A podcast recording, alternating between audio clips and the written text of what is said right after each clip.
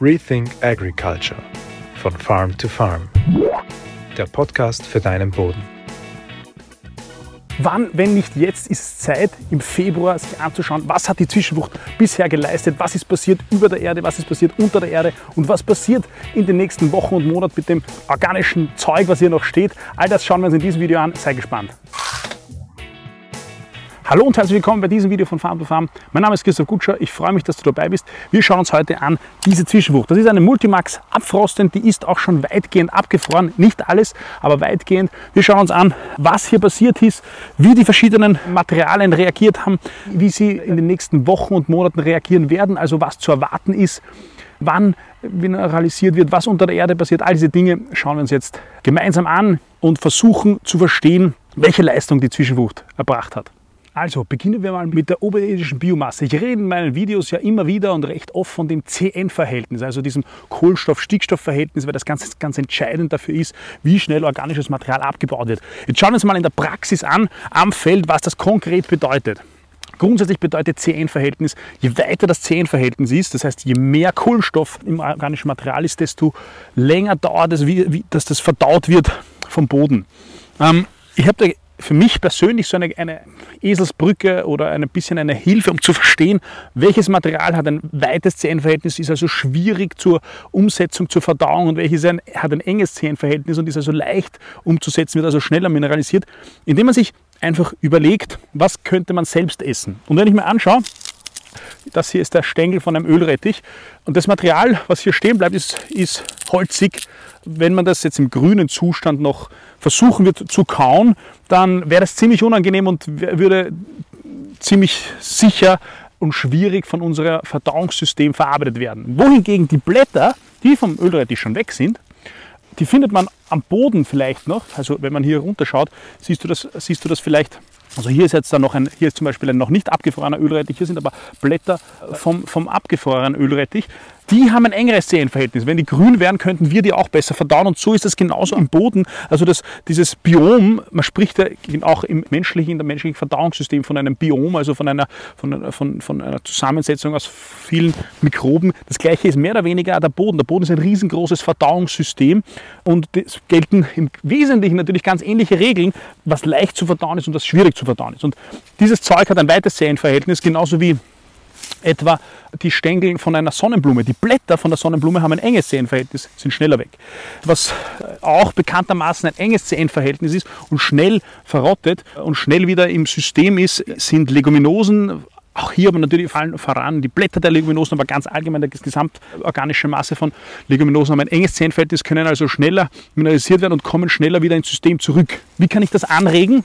Prinzipiell äh, ist das, das das Problem oder ein Problem unter Anführungszeichen kann ja sein, wenn ich diese berühmte Stickstoffsperre habe. Also wenn ich extrem viel von, von Material habe, das sehr weites CN-Verhältnis hat. Also eine Zwischenfrucht, die sich extrem stark entwickelt hat, die ins Generative gekommen ist, die geblüht hat und dann im Frühjahr als dicke Matte da liegt. Und wenn die da liegt und in den obersten Schichten liegt, dann bindet die, aufgrund des hohen CN-Verhältnisses, wie der Effekt vom Getreidestroh, bindet die Stickstoff und bildet eine Stickstoffsperre in den obersten Schichten.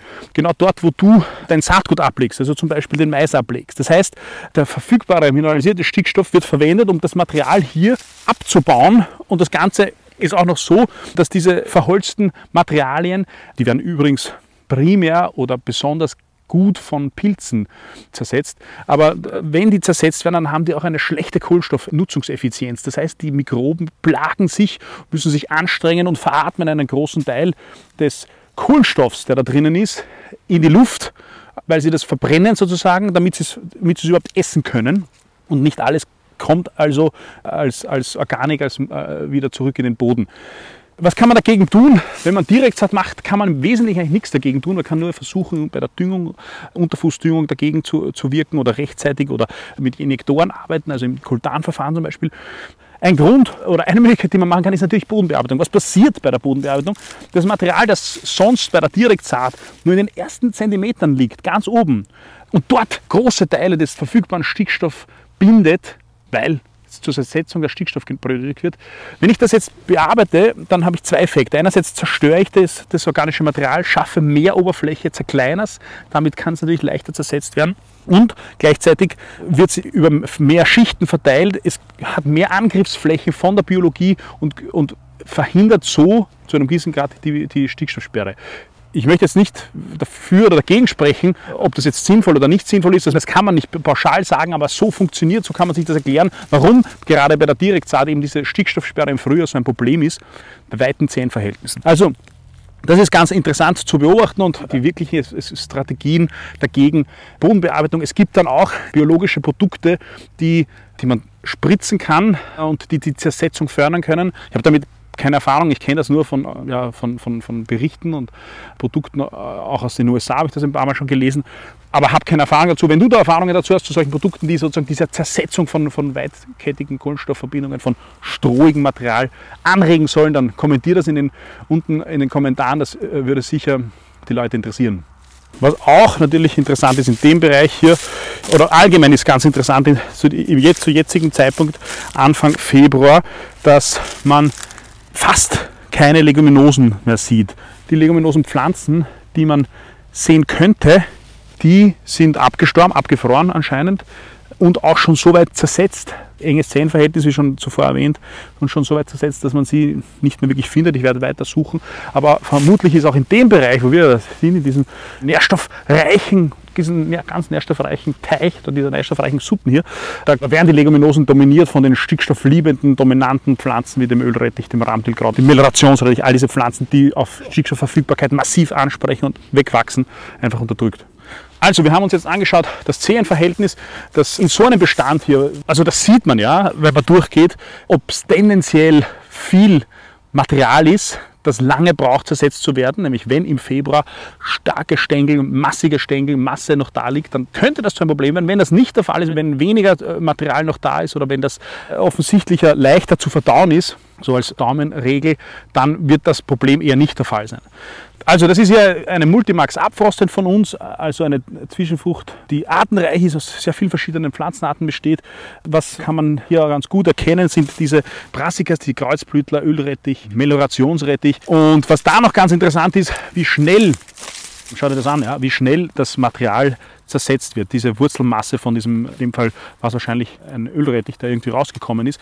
Was auch noch sich zeigt, und das haben wir kürzlich in einem Trockenschrank gemessen, dass der Tillage Radish, den suche ich dann gleich raus, dass der Tillage Radish zu einem riesen Anteil, ich glaube zu 90 Prozent aus Wasser besteht. Das heißt, wenn wir den rausnehmen und der wiegt einen Kilo, dann ist das 90 Prozent Wasser. Das ist aber nicht schlecht, man muss nur wissen, oder sollte sich das bewusst sein, das ist nicht schlecht, weil das führt dazu, dass der dann im Frühling sukzessive im Boden, das ist jetzt ein Ölrettich, aber wenn der dann abgestorben ist, bilden sich da Löcher und der Sinn und Zweck, hier haben wir den Tillage Radish, der Sinn und Zweck davon, ist ja jetzt schon nur mehr Luft mehr oder weniger. Der Sinn und Zweck davon ist aber natürlich, dass sich der Boden da schneller erwärmt. Schau, das müsste ein Tillage Radish sein. Schauen wir uns das an. Der war da und das ist, was überbleibt. Ja? Wunderbar. Wunderbar. Werbung.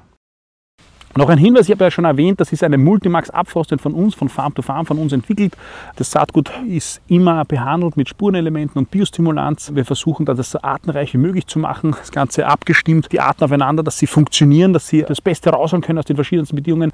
Die Infos dazu findest du auf unserer Website. Wenn es dich interessiert, schau auf die Website, kontaktiere uns. Ich würde mich freuen, wenn du auch mal unsere Zwischenfrucht von Farm to Farm auf deinen Feldern anbaust und versuchst mit maximaler Diversität über der Erde wie auch unter der Erde, dem Boden etwas Gutes zu tun, Urlaub für den Boden zu sorgen und am Ende die Wirtschaftlichkeit des Ackers zu steigern. Also, weiter geht's mit dem Video. Werbung Ende. Also, was sehen wir unter der Erde? Das schauen wir uns jetzt auch noch an. Wir uns eine schöne Stelle raus. Das ist ein Betrieb, der Kompostfahrt stark und das sieht man schon auch also die Bodenbearbeitung, ich würde sagen, weitgehend auf tiefe Bodenbearbeitung oder auf wendende Bodenbearbeitung verzichtet. Man sieht da diese schwarzen, dunklen Organikstücke, das ist höchstwahrscheinlich vom Kompost. Die Struktur passt, glaube ich. Das passt, das ist schön.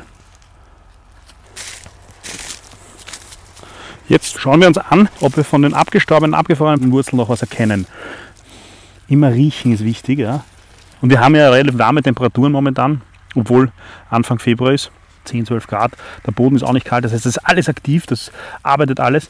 Und hier sehen wir die Wurzeln vom der Phacelia, glaube ich. Nein. Oh ja, das war die Phacelia hier. Genau das ist die Arbeit, die wir wollen. Einfach eine Struktur aufbauen. Das, das können nur Pflanzen, so eine Crumble-Struktur zu machen, können ganz einfach nur Pflanzenwurzeln. Und hier haben wir natürlich auch Regenwurmgänge. Wunderbar. Also ich würde sagen, prinzipiell ist das ein sehr schöner Bestand, sehr schöner Zwischenfruchtbestand. Hier, was ganz interessant ist hier an dem Schlag ist, dass wir hier eine tiefere Stelle haben, wo vermutlich über Jahrzehnte eine leichte Erosion gab und entsprechend völlig anders sieht dieser Fleck hier aus. Ja? Also da, da, ist noch mehr Biomasse, noch mehr von den Pflanzen, nämlich Ölrettich, auch Sonnenblumen, interessanterweise hier, die Masse gebildet haben. Mehr Masse als, ich hoffe, das sieht man im Video hier. Hier, hier genau ist dieser Weg und rechts und links war offensichtlich ein Stück weit weniger Nährstoff zur Verfügung wie über das Jahrzehnte angesammelte Becken in der in Niederösterreich sagt man Suppen in diesem kleinen Tal. Nachdem ich das Video aufgenommen habe, habe ich nochmal mit dem Landwirten gesprochen, dem das Feld gehört, der das bewirtschaftet, über diesen Streifen, warum der so ist, wie er ist. Und es ist nicht die Erosion, wie ich das zuerst angenommen habe, sondern, aber mindestens genauso interessant, vor 50 Jahren, also Anfang der 1970er Jahre, war da ein Weg, ein Hohlweg. Und der wurde damals zugeschüttet mit Humus von den Feldern rundherum, also mit dem A-Horizont mit dem besten Boden und der Humus ist dort gesammelt auf zwei, drei Metern und 50 Jahre später sieht man noch ganz eindeutig und das bestätigt äh, auch der Landwirt in, in, in jedem Jahr, dass da wesentlich mehr Nährstoffe zur Verfügung sind. Er sagt, man sieht auch die Wasserhaltefähigkeit dieses Bodens ist äh, ganz anders. Also hochinteressant, wie lange es dauert, bis sich ein Boden verändert oder wie lange diese Eigenschaften, die von dem Boden kommen, erhalten bleiben. 50 Jahre später immer noch ganz klar erkennbar schon auch interessant, auch ein Unterschied zwischen, zwischen dem leicht höheren Bereich hier gegenüber hier ist, dass noch nicht, dass hier alles abgefroren ist. Diese riesen Ölrettichpflanzen, die da liegen, sind alle abgefroren, wohingegen hier es Ölrettichpflanzen gibt, die noch nicht abgefroren sind, die es im Frühjahr dann zu managen gilt. Ausfallgetreide sieht man gar keines, fast, nein, gar keines darf nicht sagen, fast nichts. Schon immer wieder, aber das hat so gut unterdrückt. Es wird wahrscheinlich jetzt, wenn Licht wieder dazu kommt, im Frühjahr natürlich wieder was kommen, aber im Wesentlichen auch die Funktion von der Zwischenfrucht gut erfüllt. Und man sieht halt einfach, was diese diversen Zwischenfrüchte leisten können unter den verschiedensten Bedingungen. Also gut, ich hoffe, du hast von dem Video was mitnehmen können, wo wir uns die Zwischenfrucht mal auch in der Realität im Februar jetzt angesehen haben und ein paar Aspekte davon, die mir da spontan einfallen, die ich mit dir teilen wollte. Ich hoffe, du hast von diesen Aspekten, von dem Thema das mitnehmen können. Es würde mich unheimlich freuen, wenn du deine Meinung und deine, was du davon hältst, in den Kommentaren hinschreibst. Davon äh, können auch die anderen profitieren. Ich hoffe, wir sehen uns auch beim nächsten Mal. Bis bald. Rethink Agriculture von Farm to Farm. Der Podcast für deinen Boden.